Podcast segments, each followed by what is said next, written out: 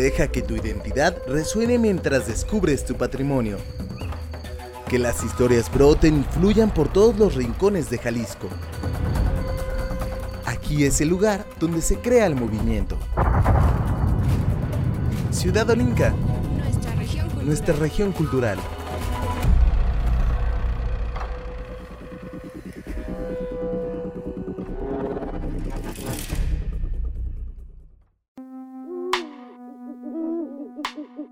Tener certeza sobre los motivos que los llevan a creerlo, hay quienes le temen al viernes 13, sea por las películas de terror de Hollywood que hemos visto, las teorías místicas que escuchamos, o por costumbre, pero ese día nos obliga a estar con más cuidado.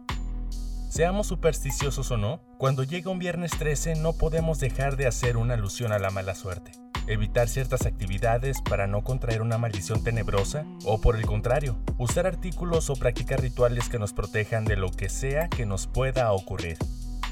Las explicaciones sobre los orígenes de esta situación son variadas y diversas y nos remontan a las culturas antiguas, a circunstancias religiosas, a construcciones literarias o a la tradición oral de algunas civilizaciones, por lo regular occidentales. Entre que son peras y son manzanas, hay personas que prefieren evitarse alguna sorpresa los viernes 13 o cualquier día del año y no atravesar por debajo de una escalera, romper un espejo, derramar la sal o abrir un paraguas dentro de la casa. Al contrario, preferimos comernos un virote después de un susto, colocarnos un listón rojo durante los eclipses, barrer la casa a punto de iniciar el año nuevo de adentro hacia afuera, traer una pata de conejo o quizá una pulsera con un ojo de venado. Las supersticiones varían según quien las cuente, el lugar donde crecimos y vivimos, el acceso a la cultura y el consumo que tengamos de información. Y si bien podríamos jactarnos de poder derrumbar algunas supersticiones con el libro de ciencia bajo el brazo, a veces pareciera que nos gusta creer que la mala suerte existe. ¿O acaso no hay quien se haya sentido alguna vez que solamente falta un perro que lo orine? Creer o no. Y aunque, como dirían por ahí, que de uno depende acudir a remedios para contrarrestar la mala suerte, no estaría de más tomar las riendas de tu destino y no dejarle al universo la construcción del mismo. ¿O sí? ¿O sí? Ciudad Olinca, nuestra región cultural.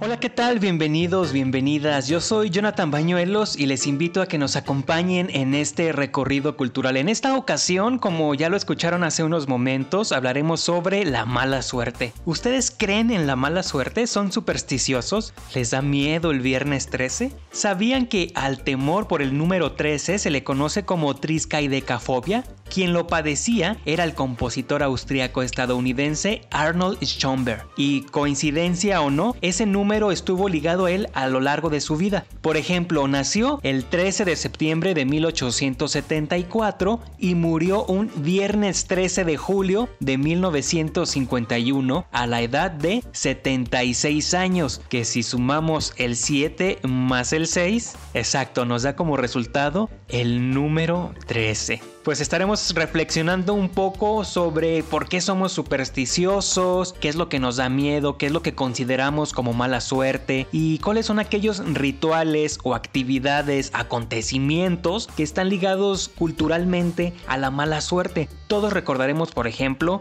lo hemos platicado en algunas otras ocasiones, los rituales que se hacen de entrada al año nuevo. Todo esto que hacemos porque creemos que nos va a traer eh, mucha fortuna o dinero, amor, salud, etc. Entonces vamos a estar platicando un poco de eso a lo largo de este programa, así es que los invito a que permanezcan con nosotros. Y empezando, vamos a hablar de las brujas. ¿Qué objetos o situaciones nos hacen referencias a las brujas? Hay una en particular, una celebración que está ligada a las ciencias químicas y estamos hablando del aquelarre. Vamos a escucharlo y enseguida regresamos.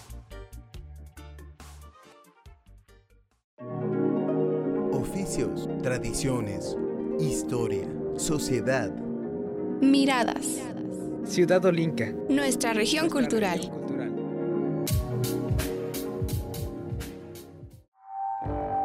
Hace algunos ayeres había noches en las que brujas y brujos se reunían para adorar a Lucifer.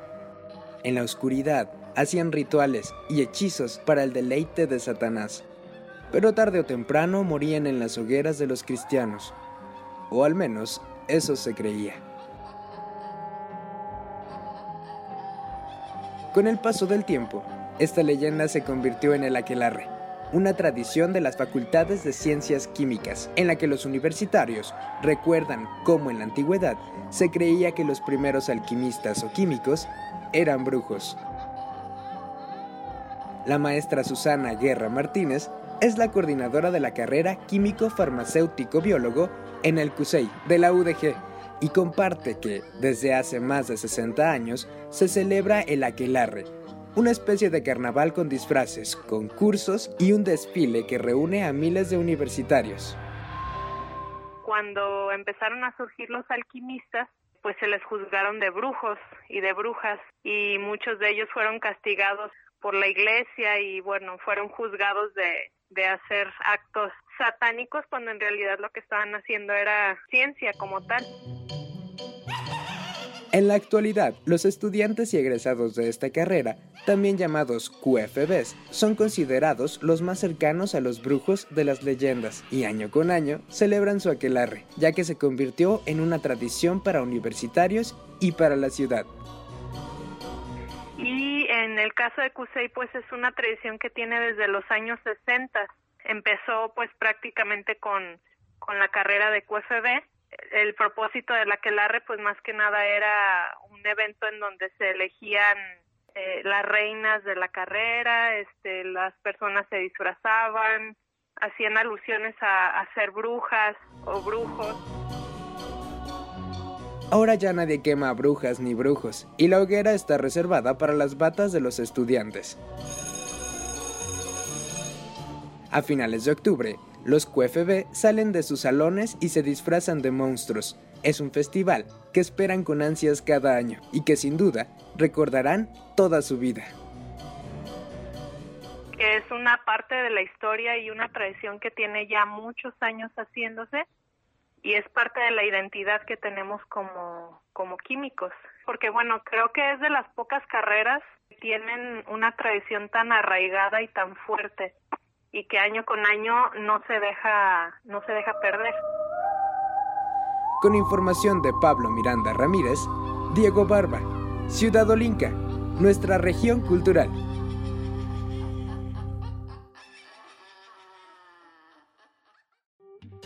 Pues, ¿qué les pareció esta información? Y justamente hablando de las brujas, más adelante vamos a hablar de las lechuzas y cómo en algunas partes se tiene esta errónea concepción de que las lechuzas, que son aves, que son animalitos, pues son brujas y desafortunadamente muchas personas les hacen daño o les llegaron a hacer daño por justamente estas creencias, ¿no? También, por ejemplo, los gatos negros o incluso también algunos otros insectos que de pronto se cuelan por nuestra casa y creemos que nos puede traer alguna mala suerte. Vamos a estar hablando de cómo en algunas regiones de Jalisco eh, se tienen diferentes supersticiones en relación a las otras o a lo mejor hay algunas similitudes. Te invito a que permanezcas con nosotros, esto apenas va comenzando, así que todavía le queda un buen rato para hablar sobre las supersticiones y sobre la mala suerte. Y a ti, ¿tú qué piensas que nos trae mala suerte? ¿Te gusta hacer algunos de estos rituales para alejar la mala suerte y vivir en la prosperidad? Bueno, pues quédate en este programa y enseguida regresamos, no le cambies.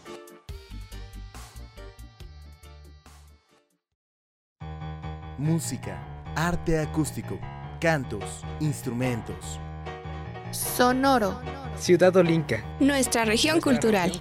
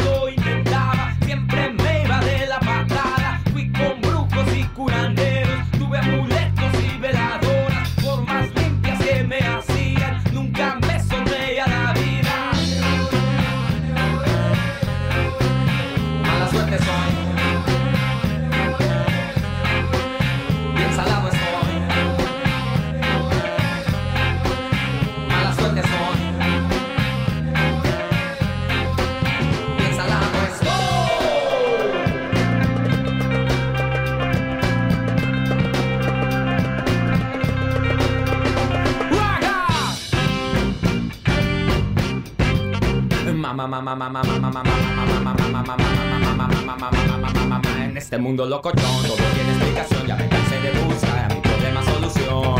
Por eso ya entendí cuál es mi función. Si algo malo pasó ayer, algo bueno pasa hoy. Al principio me agüité, me quise suicidar, pero eso como siempre también salió mal. Ahora soy feliz, como lombriz, no te debes acercar. Cuida bien tu buena suerte que se puede acabar.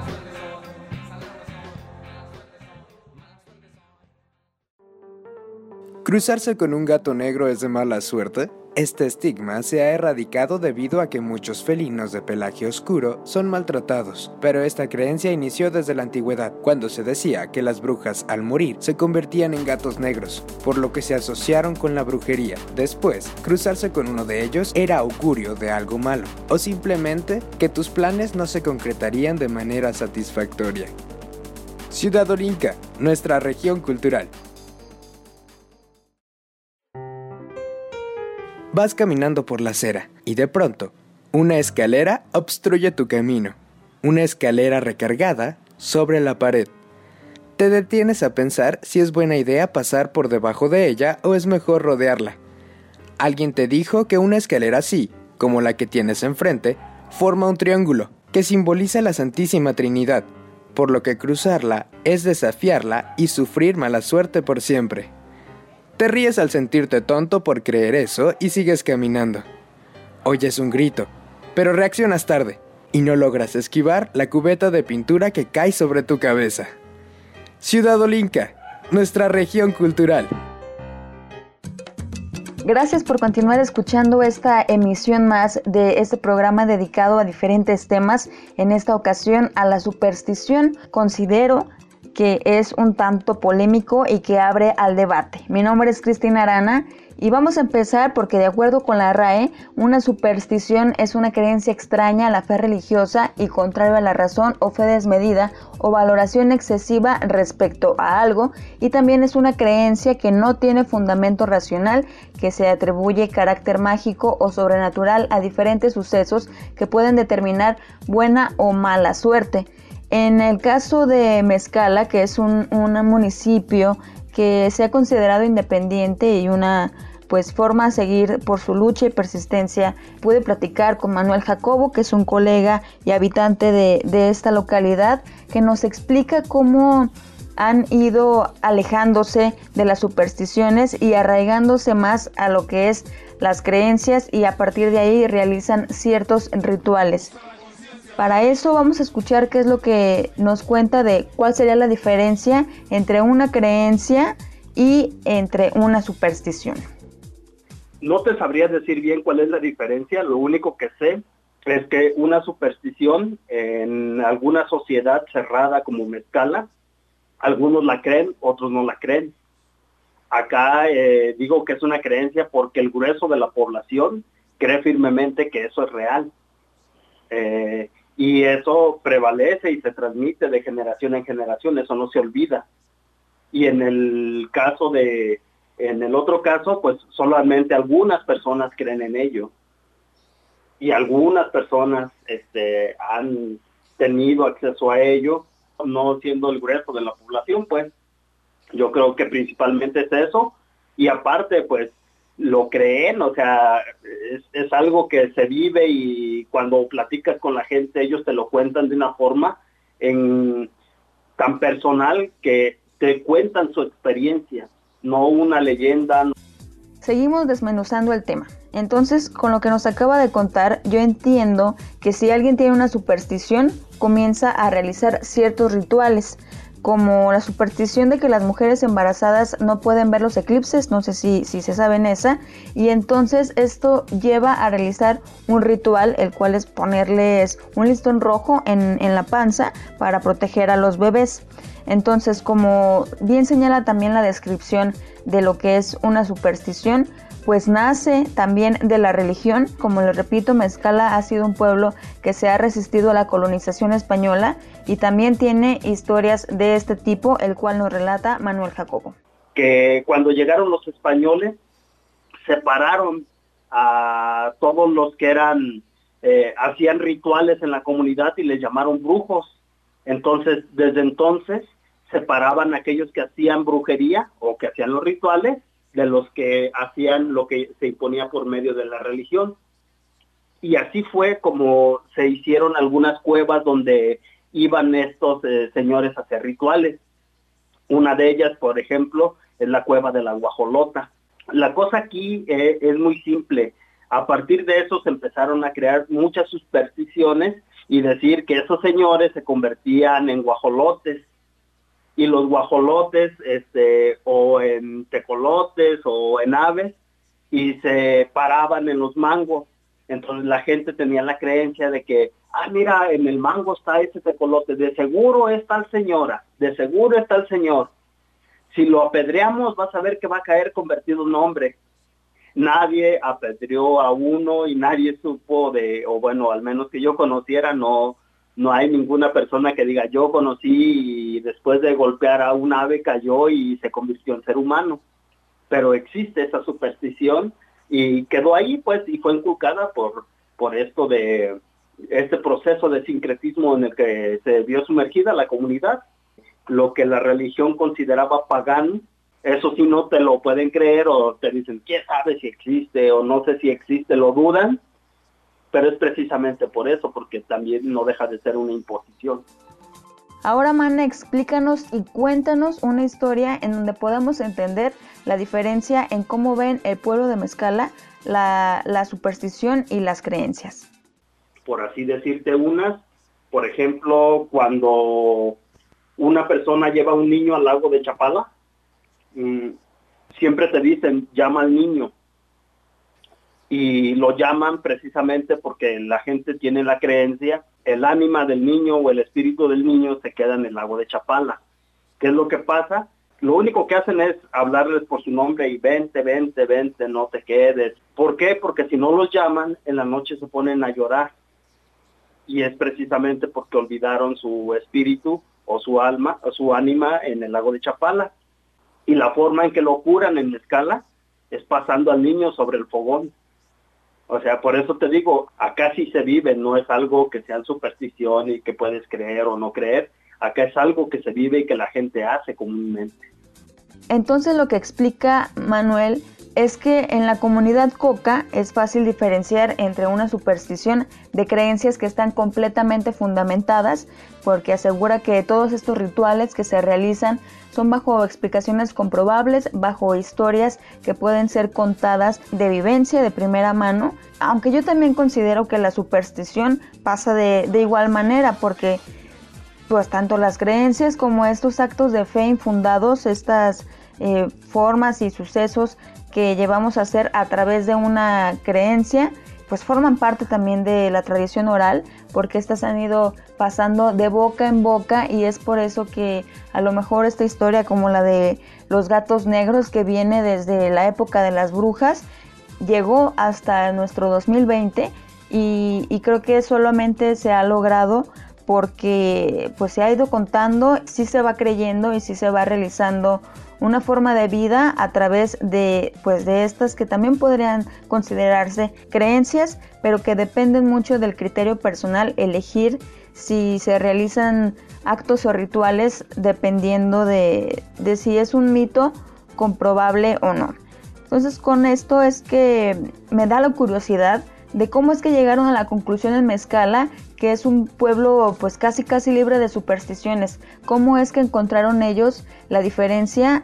Te digo, Cristi, porque nosotros hemos tenido talleres donde estudiamos parte de la historia de nuestra propia comunidad. Y nosotros es ahí donde hemos dicho, ¿no? Es, es, que esto no es una superstición, esto es una creencia y una creencia es parte de algo que se vivió o que formó nuestra cultura, que nos hace ser idénticos, o sea, culturalmente. Y pues nosotros tenemos la, la certeza de que somos un pueblo que ya existía antes de la llegada de los españoles. Eso nos da una ventaja sobre la población mestiza que está alrededor o que no tiene ese arraigo hacia su cultura como tal. Bueno, espero que nos haya quedado claro es un municipio de Jalisco en donde nos hace reflexionar sobre que existen ambas cosas. Y, no sé, llegué a un momento en el que pude hilar todo, ¿no? Creo que la superstición, tanto como las creencias fundamentadas, hay que aprender a diferenciarlas de las leyendas, porque en las leyendas puede haber ciertos aspectos mitológicos que no han sido comprobados, que de igual forma tanto la superstición como las creencias fundamentadas, como en el caso de Mezcala, ambas nos llevan a realizar rituales y entonces qué tan alejadas podrían estar una de las otras. La mejor opinión la tienen ustedes y espero que, que se abra más este debate para poder entender porque pues a mí de repente me surgieron más dudas. Para eso hay que hacer una labor más intensa de investigación. Pero bueno, se nos termina el tiempo. Me voy a despedir con una canción que relata algunas de estas creencias que, que, se tienen y que pues sí, sí forman parte de nuestra cotidianidad, quienes quieran creerlo no, porque también se dice que estas supersticiones agarran poder solo si tienes fe en ellas. Es una canción de Papina de Palma que se llama justamente Supersticioso. Mi nombre es Cristina Arana, como siempre un gusto haber estado con ustedes. Nos escuchamos en la siguiente. Chao. Que te regalé. Mi abuela siempre dijo no se regalan cuchillos o quizás el gato negro delante del que pasé sin detenerme a verlo ni contar hasta diez. Se me cayó muchas veces al no tiré un poquito para atrás, quizás fue eso o me burlé demasiado del I Ching y los emperadores chinos vinieron por mí. Buscando señales en tu memoria, ya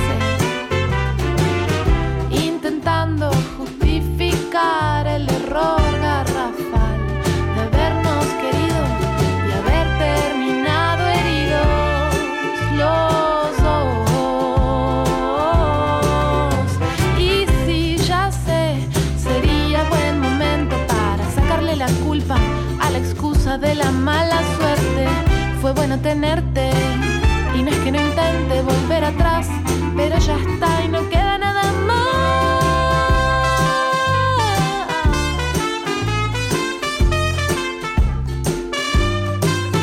Habrá sido aquella noche en que llegaste entusiasmado con aquel paraguas rojo que te habías comprado. Me mostraste cómo era bajo techo y una punta le pegó a un espejo en el cuarto de al lado. Y barrimos a la luz de la luna y dijiste hoy, ojalá que no hubiera llegado.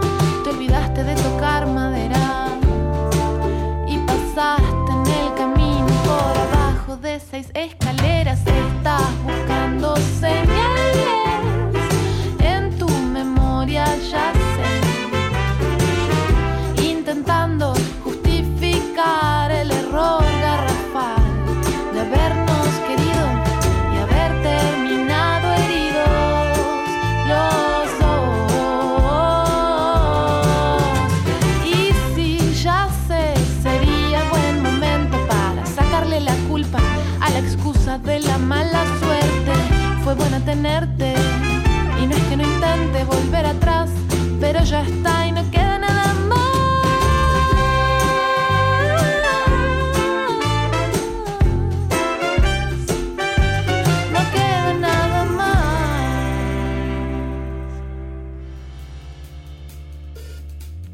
Derramar sal suele ser considerado como un acto que inminentemente concluirá en una situación de mala suerte. Hay quienes aseguran que el mismo diablo puede hacerse presente como consecuencia de este acontecimiento. Otros sugieren que culturas antiguas ofrecían pan y sal a las visitas o a adversarios, como muestra de hospitalidad, por lo que tirarla podría significar un desaire.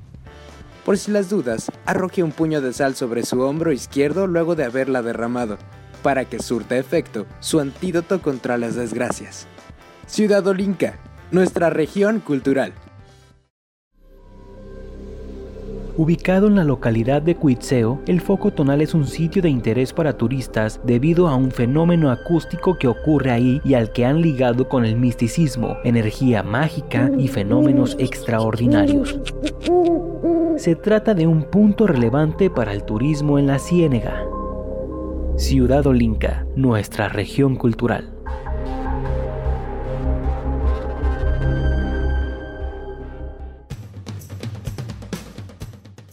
¿Qué tal? ¿Cómo está? Qué bueno que sigue con nosotros aquí en Ciudad Olinca, nuestra región cultural. Mi nombre es Pablo Miranda Ramírez y me toca acompañarlos en este viaje cultural que dedicamos el día de hoy a las supersticiones, ¿no? Este, pues ahora sí que este tipo de tradiciones orales que se transmiten de generación en generación y que sin duda pues son un elemento bastante curioso y bastante importante en la cultura popular. Sin embargo, pues en lo personal pues me gustaría hacer como que hincapié ¿no? de que son precisamente supersticiones, no son algún tipo de relatos que se van transmitiendo entre personas. Sin embargo, pues muchos de estos carecen a lo mejor de algún sustento que pues valide que sean ciertos. Sin embargo, esto no le quitan que sea algún elemento muy característico de, eh, como decíamos, ¿no? de la tradición oral. Sin embargo, en ocasiones, eh, pues estas creencias, estas supersticiones llegan a tener algunas consecuencias que sí dejan pues un daño bastante bastante importante no el caso que vamos a presentar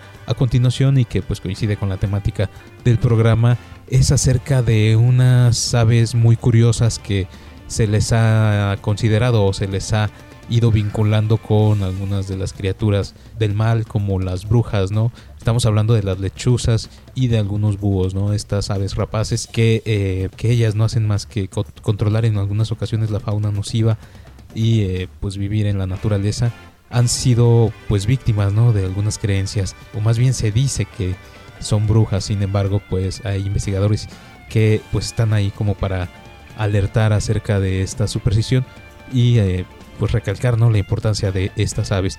Escuchemos lo que Iván Serrano Jauregui investigó acerca de este tema y continuamos para hablar un poco acerca de las supersticiones. Arquitectura, urbanismo, medio ambiente, arqueología.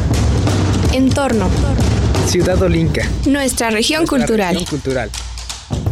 Dice mi mamá, dice, es que con nosotros cuando estábamos chicas vivía doña Juanita y cada vez que pasaba una lechuza, dice, con una lucecita en las abajo, como en los pies, y se le empezaba a gritar, ya te vi, doña Natasha, ya te vi, sé dónde vives, sé que estás junto al rancho, Natasha, adiós, Natasha, hija de la... ¿Cuántas veces no hemos escuchado una anécdota de que las lechuzas son brujas transformadas que merodean en los pueblos? Esta creencia ha prevalecido tanto que a veces no basta con la mentada de madre que supuestamente se tiene que dirigir a estas aves tras escuchar su ulular. Lamentablemente hay mucha gente que debido a esa creencia terminan matándolas. Estas magníficas aves rapaces que se distribuyen por todas las regiones de Jalisco han cargado con ese estigma por años. Muchas veces el alular de estas aves es lo primero que pone en alerta a la gente. Normalmente es guiada por los seres humanos, ¿no? Y está asociada principalmente a muchas cosas de oscuridad, mala suerte, de frío, de, de cuestiones que van a dañar a los humanos y es por eso que normalmente muchas gentes pues tienden a odiarlas e incluso a proliferar este, una cantidad de, de malas palabras. Él es el investigador Oscar Reina, del Centro Universitario de Ciencias Biológicas y Agropecuarias de la UDG, quien se ha dedicado por años a estudiar a las aves. Él nos explica la importancia de las lechuzas y búhos y cómo pueden ayudar al ser humano. Porque son entes mucho, muy importantes, son los grandes depredadores en las, en, sobre todo en las noches, que es cuando ellos normalmente es su actividad, y ahí es donde realmente reciben este el control de ratas, de ratones, de conejos e incluso en ciertas partes, e incluso de aves. Sabemos que tenemos a veces problemas en los parques urbanos con muchas aves. Entonces estos están depredando y van controlando las poblaciones para evitar cualquier eh, problema de salud, ¿no? El orden animal al que pertenecen los búhos, tecolotes y las lechuzas se le llama de los estrigiformes y en México existen 34 especies que pertenecen a este grupo. En Jalisco el número se acerca a 20, pero ¿en dónde hacen sus hogares estas aves? En aquellos espacios donde todavía en los parques urbanos, donde haya árboles muy grandes y con huecos, ellos pueden estar ahí presentes o en casas abandonadas, como me ha tocado en el caso cerca de allá de, de Tonalá, hay dos grandes haciendas abandonadas normalmente hacen sus nidos ahí, en palmeras, los hemos eh, observado anidando en palmeras o en huecos entre las paredes, entonces hay una gran infinidad de espacios donde pueden ellos estar y no ser molestadas. Cuando vean un tecolote una lechuza, eh, no le hagan nada, realmente no es nada, es contémplelo, vean lo que hace, cómo se escucha el ulular de estas especies, entonces realmente es una parte importante sobre la conservación de la diversidad biológica primero en nuestra ciudad, en nuestro estado y en nuestro país. Así que ya saben, si ven una lechuza, admírenla. Y mejor evítense decir malas palabras. Ciudad Olinca, nuestra región cultural.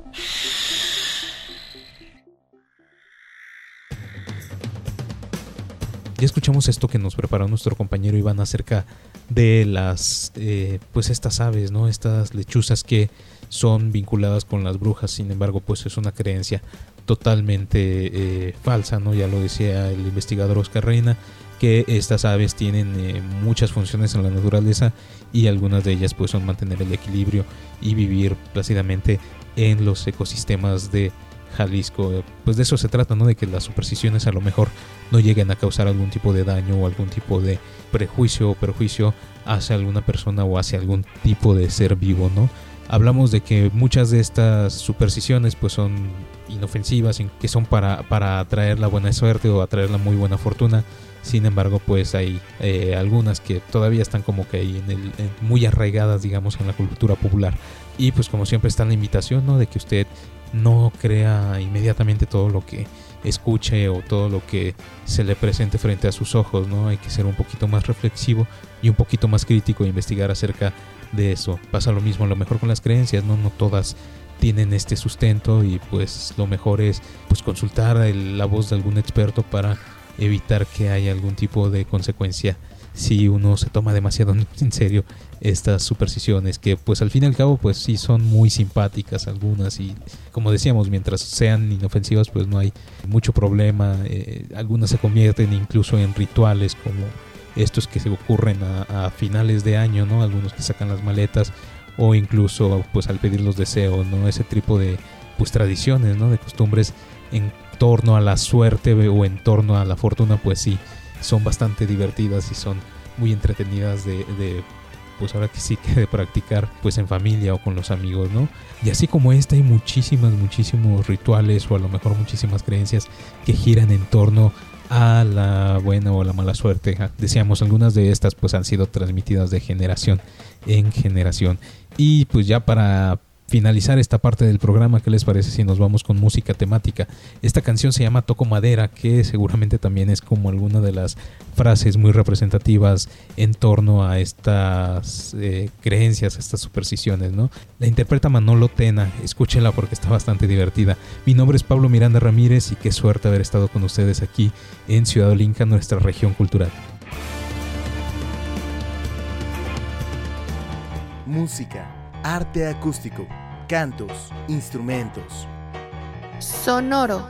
Ciudad Olinca. Nuestra región cultural.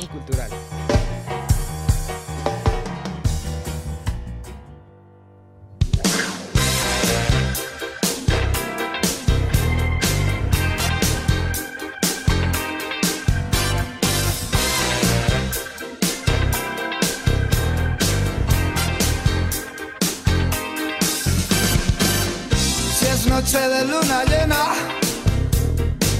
tijeras abiertas en la mesa. Si se cruza un gato negro o se te rompió el espejo, si no es por superstición, puede ser por precaución, pero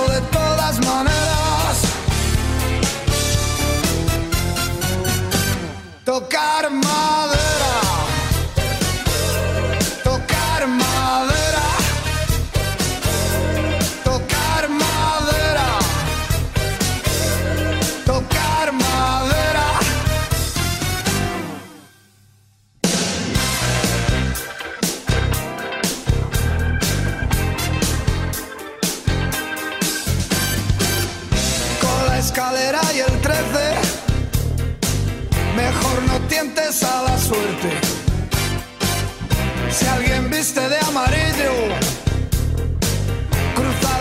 dedos, sabes cómo te digo. Si no es por superstición, puede ser por precaución, pero de todas maneras, tocar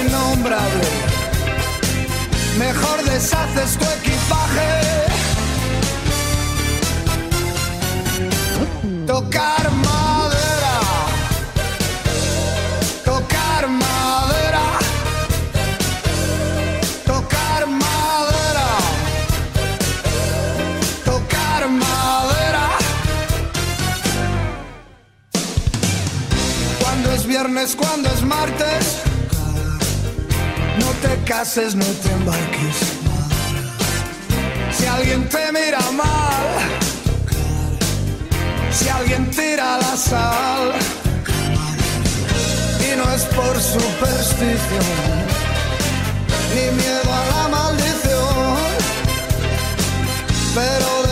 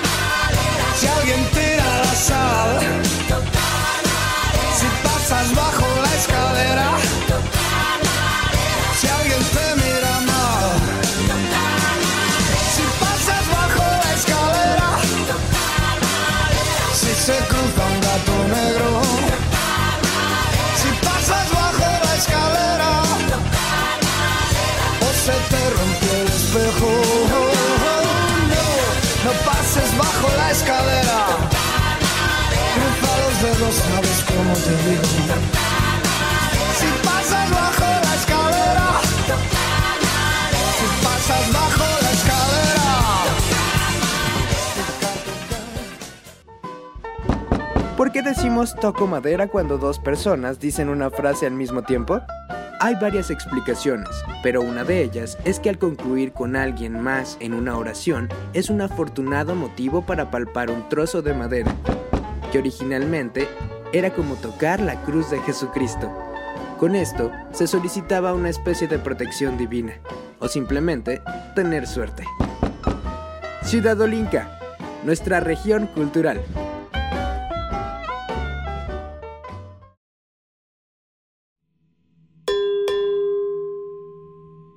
Caso de nuestra región, las supersticiones tienen que ver con eh, hasta cuestiones históricas. Durante el tiempo de la cristiada, en la región norte, pues escondieron tanto dinero como objetos valiosos precisamente para evitar que fueran saqueados, porque esta región pues es de una tradición católica muy arraigada. Entonces, eh, pues lo que hacían precisamente los grupos armados que entraban a, a estas regiones, pues era saquear las iglesias asesinaron también a, varios presbíteros, a curas y eh, básicamente pues bueno, la superstición que se tiene es que eh, si te encuentras o si hay humo en alguna parte de alguna casa vieja o sobre todo en las rancherías es porque va a haber dinero, pero que el dinero no es eh, de manera arbitraria para quien sea que vea ese humo o para quien sea, sino que ese está destinado para una persona. Y que se supone que tú tienes que llegar a ese descubrimiento sin un interés. Si tú tienes un interés y ya estás pensando en qué te lo vas a gastar, se supone que ese dinero se va a convertir en tierra o se va a convertir en tepalcates. Escuchamos a Iris Vianey, profesora de Literatura, Arte y Culturas Hispánicas en el Centro Universitario del Norte de la Universidad de Guadalajara. Estamos de regreso en esta sesión en la que estamos hablando de supersticiones, creencias de lo sobrenatural, la mala suerte, temas que siempre salen a colación los viernes 13. Acabamos de escuchar una probadita de lo que se cree en la región norte de Jalisco y ahora es momento de trasladarnos a la región Ciénega. Pero en esta ocasión les vamos a presentar una historia muy peculiar del municipio de Jocotepec y no tiene nada que ver esta ocasión con espantos o apariciones, sino con una piedra y lo que la gente cree sobre sus orígenes. ¿Qué les parece si acompañamos a nuestro amigo Iván Serrano Jauregui en este recorrido por el municipio de Jocotepec, quien nos cuenta la siguiente historia?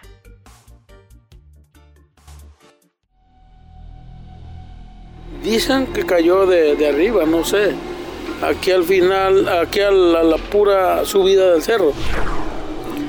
Y dicen que es, no sé, que es un meteorito, supuestamente, no, realmente no lo sé decir. Esa tiene más o menos como unos, a mi punto de vista, unos 40 años que yo la, la conozco. Lo dice el puerco gordo. Así mero, el puerco gordo, así se llama, así es como lo conocen tal como nos comparte el señor Ramiro Durán Cuevas. Se trata de una gran roca que es muy querida en esta localidad, que antes estaba en las faldas del cerro y que después de muchos años vinieron a traerla a la plaza de Jocotepec, justo al lado del kiosco, para que todos la pudieran tener de cerca. Es tan famosa que toda persona a la que se le pregunta sabe de ella. Yo soy Jesús. Para mí que ese es un aerolito que cayó y yo iba de chiquillo y me le subía y los aventaba así, son, la alineaba como que era una campana. ¿Cómo ves? Y esa, pues, no digo que es leyenda, sino que es una cosa que, pues ahí no la bajaron, aquí está en la plaza. Oye, entonces todos los niños se han subido a esa piedra. Pues al menos yo sí, pero pues te estoy hablando más de setenta y tantos años de que estaba chiquillo, pero allá estaba arriba y, nos gustaba pues porque le aventábamos los 20 y la dineaban como campana. ¿Cómo está eso? Si es una piedra, ¿sí me entiendes? La dineaba como, como campana y ese era el gusto de ir para allá donde estaba la milpa, donde estaba ese mentado puerco gordo.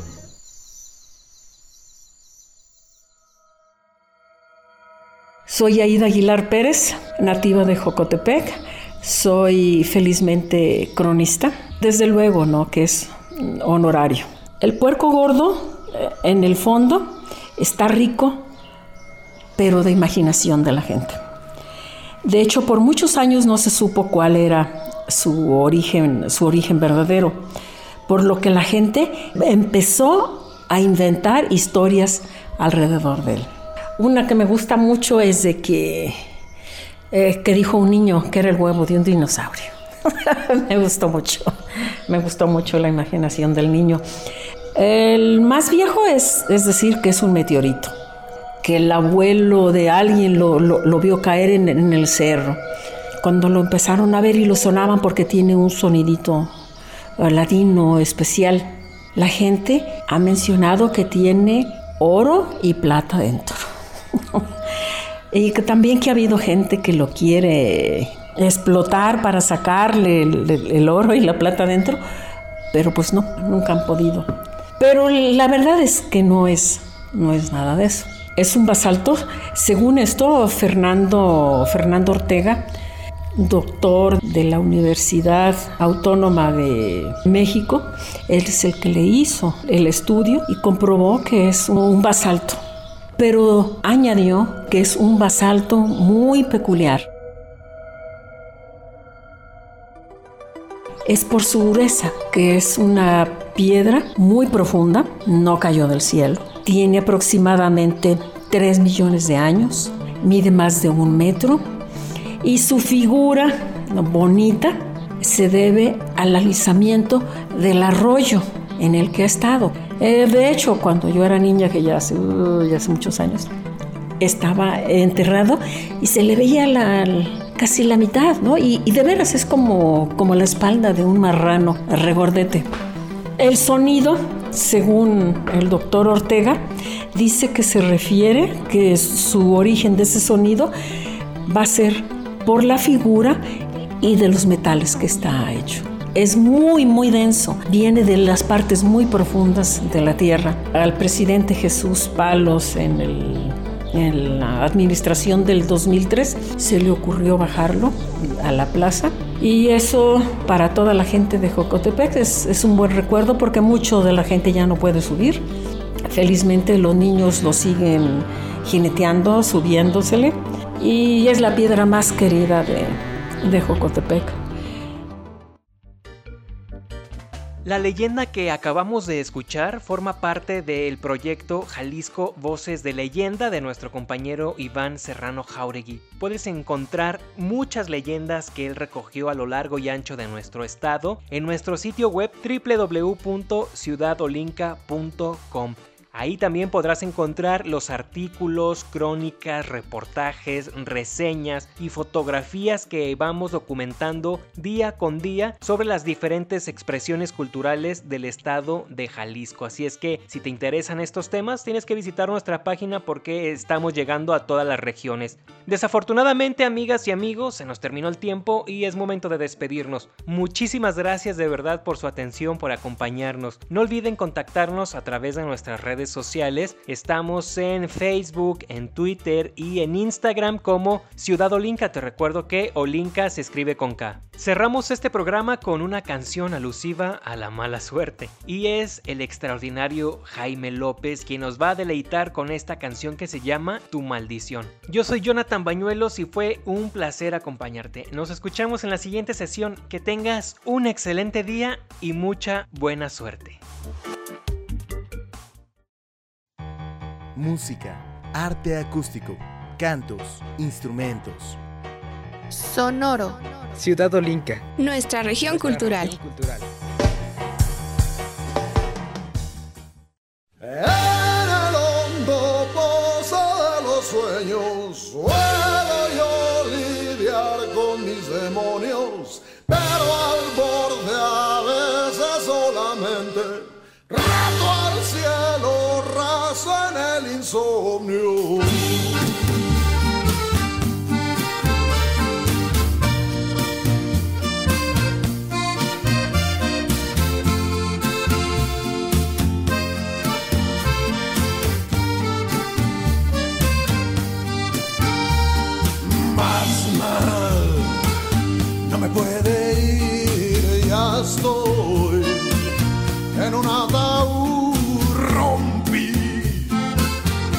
Espejos ya me voy con tu maldición. Las escaleras se quitan a mi paso, los gatos negros palidecen si me cruzo. No tiene líneas la palma de mi mano y las gitanas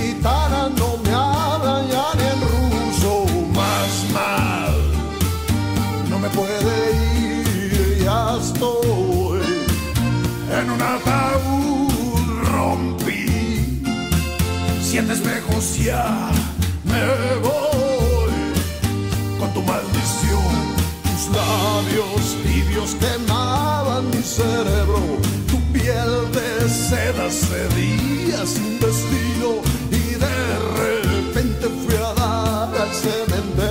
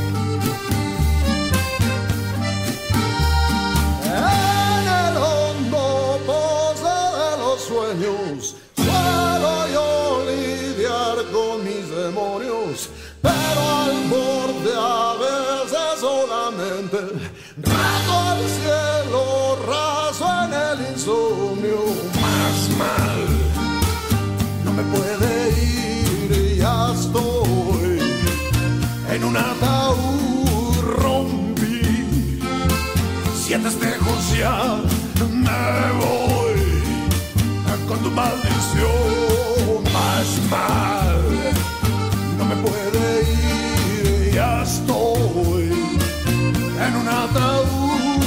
Rompí siete espejos ya me voy con tu maldición.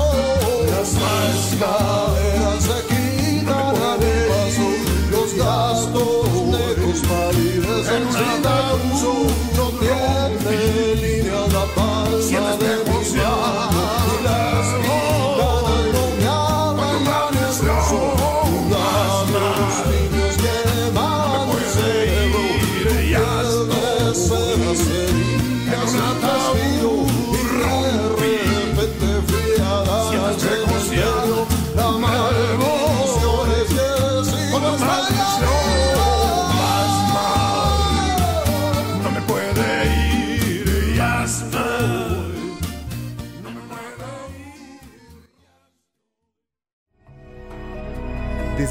Coloradas tierras de los Altos hasta las alegres playas de la costa sur. De la fértil ciénega a los campos de agave en los valles. Que tu identidad deje huella por todos los rincones de Jalisco. Todos los Jalisco. Esto fue Ciudad Olinca, nuestra región cultural. Nos escuchamos la próxima semana por Radio Universidad de Guadalajara en Ocotlán.